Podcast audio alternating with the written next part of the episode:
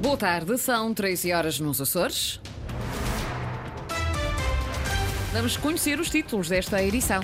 Chuva e vento forte esta tarde. Há aviso laranja em São Miguel e Santa Maria. Os corpos de bombeiros e serviços municipais estão em estado de prontidão nestas ilhas. Hotéis mais cheios do que no ano passado. As taxas de ocupação estão entre os 55% e os 73%. Presépio do Prior Evaristo Carreiro Gouveia, na Ribeira Grande, assinala 109 anos.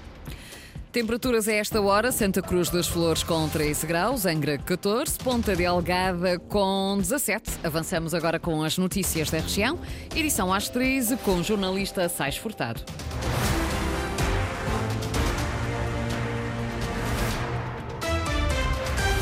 Mau tempo já provocou uma ocorrência em São Miguel. Foi uma inundação numa habitação em Ponta Delgada, mas segundo o Serviço Regional de Proteção Civil e Bombeiros, sem prejuízo de maior. Devido ao aviso laranja emitido pelo IPMA para o Grupo Oriental, os meios de prontidão estão todos ativos nestas ilhas, tanto os corpos de bombeiros como os serviços municipais.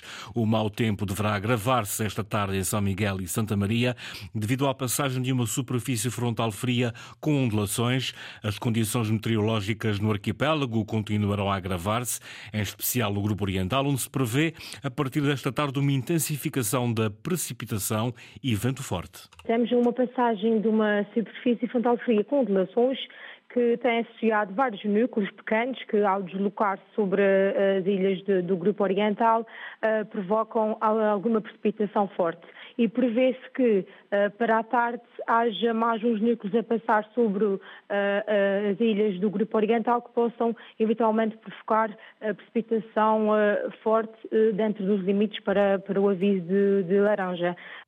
Meteorologista Carolina Medeiros, do Instituto Português do Mar e da Atmosfera. O Nordeste foi o, foi o Conselho onde se registrou até agora a maior queda de precipitação até o momento. Para o final da tarde, o mau tempo vai também agravar-se na ilha de Santa Maria. Até ao momento registramos o máximo de 20 milímetros numa hora, ou seja, entre as 9 e as 10 de manhã na nossa estação no Nordeste. Uh, até às 18 horas será, uh, em princípio, o período mais crítico para a ilha de São Miguel e depois entre as 18 e as 21 para a ilha de Santa Maria. Tanto depois, ao final do dia de hoje, já, já a situação já estará ultrapassada. Grupo Oriental sob aviso laranja devido à previsão de precipitação forte ao longo da tarde de hoje e noite. O aviso está em vigor em São Miguel e Santa Maria até às 20 horas. Nesta época, na natalícia e de passagem de ano, a hotelaria tradicional está a ter maior procura do que no ano passado. Nos Açores, as taxas de ocupação rondam entre os 55% e os 73%. A subir está também o preço médio da estadia. Ana Leal Pereira.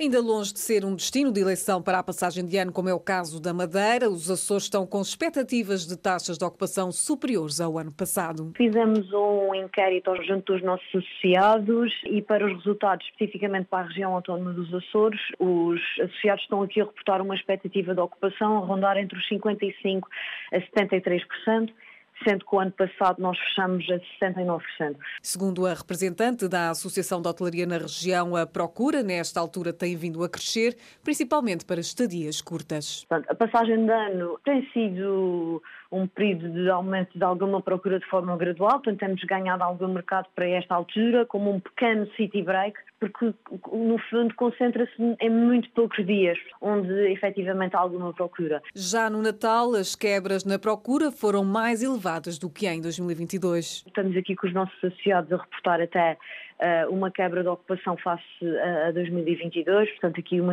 uma expectativa a rondar os 34%, quando em 22 seria 51%. Portanto o período de Natal não é um período em que nós tenhamos grande procura ou grande tradição de recepção de turistas para esta época. E a subir, diz André Pavão, está o preço médio de estadia. Está aqui uma trajetória de aumento do preço, naturalmente compatível com, com a inflação em geral, portanto também houve um aumento de custos. Diria que no fim do ano certamente será uma altura onde vamos estar aqui com uma ocupação razoável. Em época baixa, a região depende sobretudo do mercado nacional devido às acessibilidades aéreas disponíveis. Mantém-se o crescimento do mercado espanhol, americano e francês.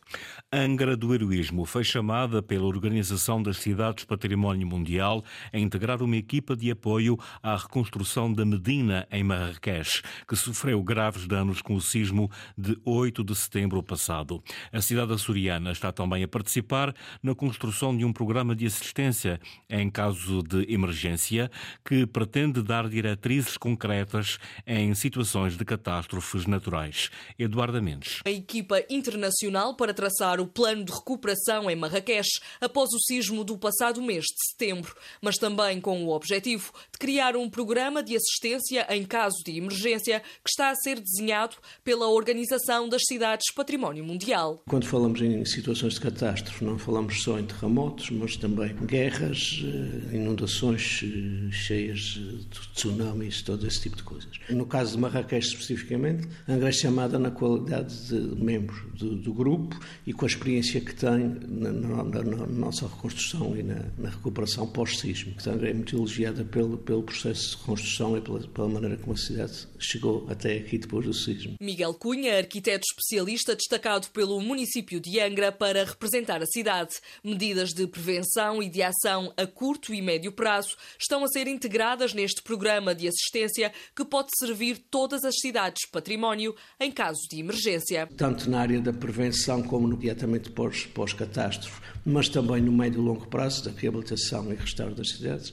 E há uma série de medidas que são comuns não, não só a todas as cidades de património, como também a todo o tipo de catástrofes. Há, há medidas tipo que são comuns a todos, não é? E, portanto, isto é um trabalho que serve a todas as cidades. O arquiteto angrense afirma que o trabalho de reconstrução em Marrakech está a ser notável. Tiveram uma, uma ação muito rápida. Eles, 32 dias depois do sismo, tinham o centro histórico todo levantado e todo com, com, com, com diagnósticos feitos casa a casa, portanto é memorável. As pessoas estão conscientes do seu património, querem recuperá-lo e, de facto, têm um, um património interessantíssimo. Da Organização das Cidades Património Mundial fazem parte atualmente 115 cidades, entre elas Angra do Heroísmo, vista pela organização como um exemplo de reconstrução após o sismo de 1980.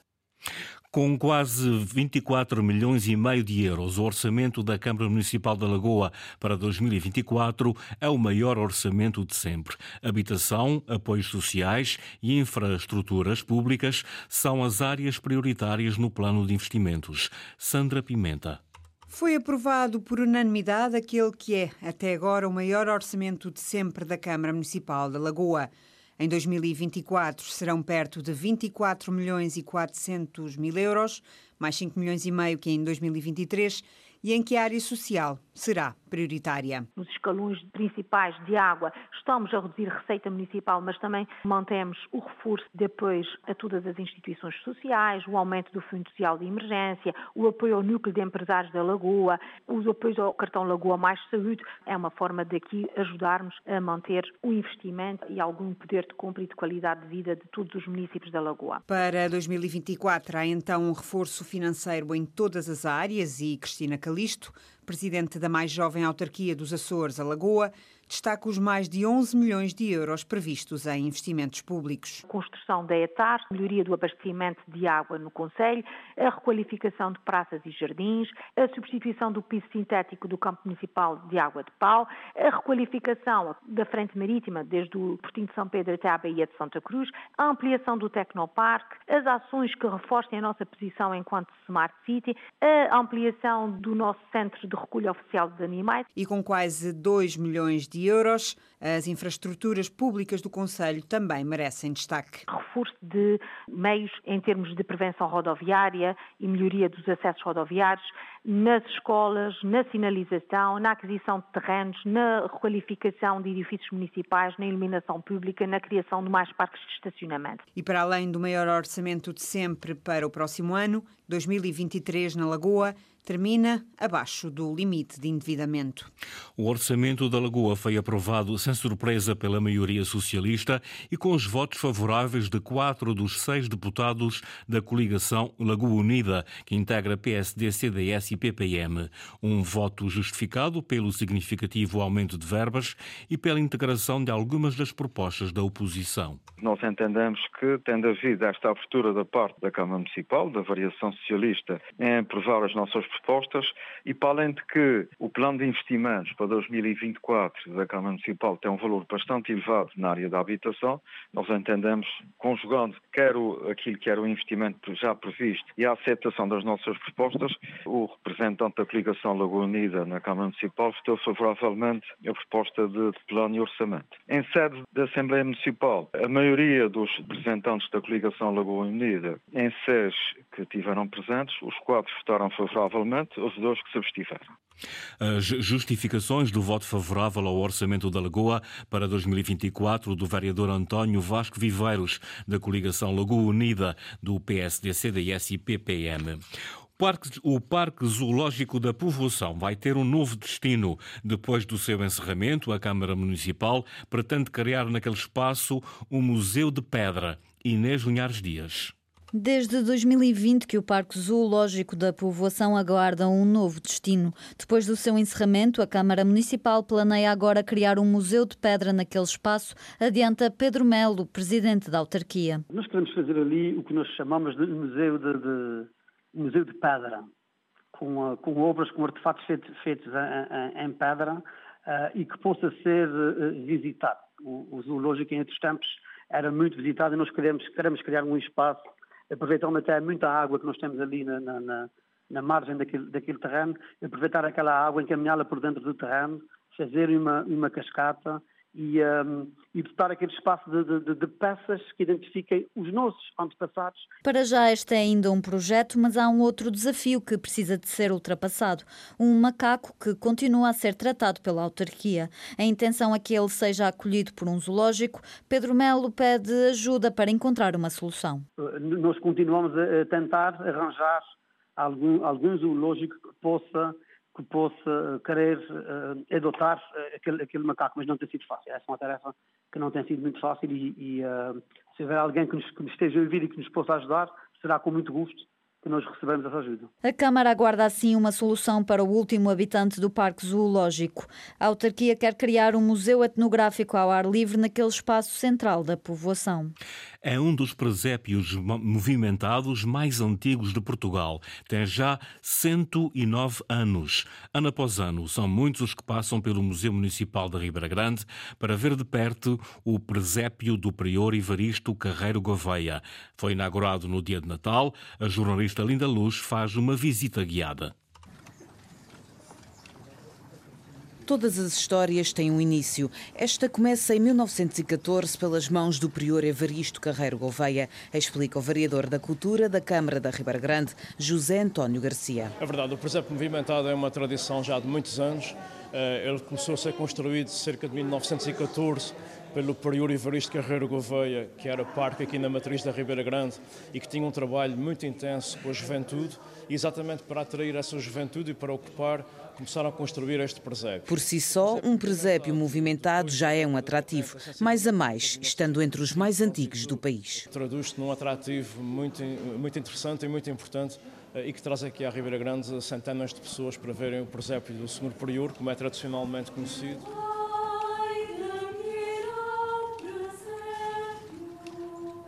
Cá não vem um ano, é uma tristeza enorme. Sentimos muito a falta de ficar. Vem todos os anos ver o presépio? Não, eu vejo várias vezes ao ano, porque vem aqui tudo no Natal e venho com os meus alunos do 12 aqui da escola secundária, faço questão de ver sempre o presépio aqui todos os anos, portanto eu vejo várias vezes ao ano. Para além da cena evocativa ao nascimento do menino Jesus em Belém, este presépio é também um retrato da cidade da Ribeira Grande e da sociedade açoriana de outros tempos. Hildeberto Garcia fazia parte do grupo que montava o presépio nos anos 60 e 70. Conhece as peças e as cenas de cor. Ainda estão aqui peças centenárias o senhor reconhece alguma? Conheço.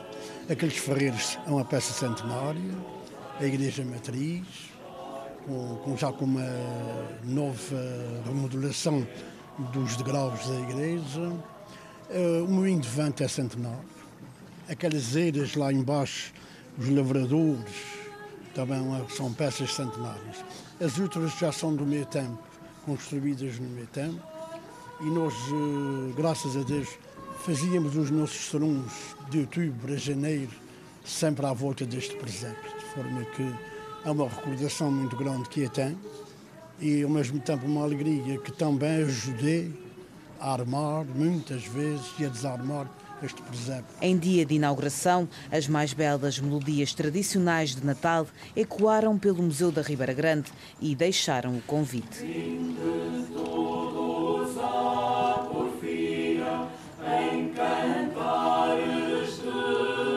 É possível visitar o presépio do Prior Evaristo Carreiro Gouveia, feriados e dias úteis, até ao final desta quadra natalícia.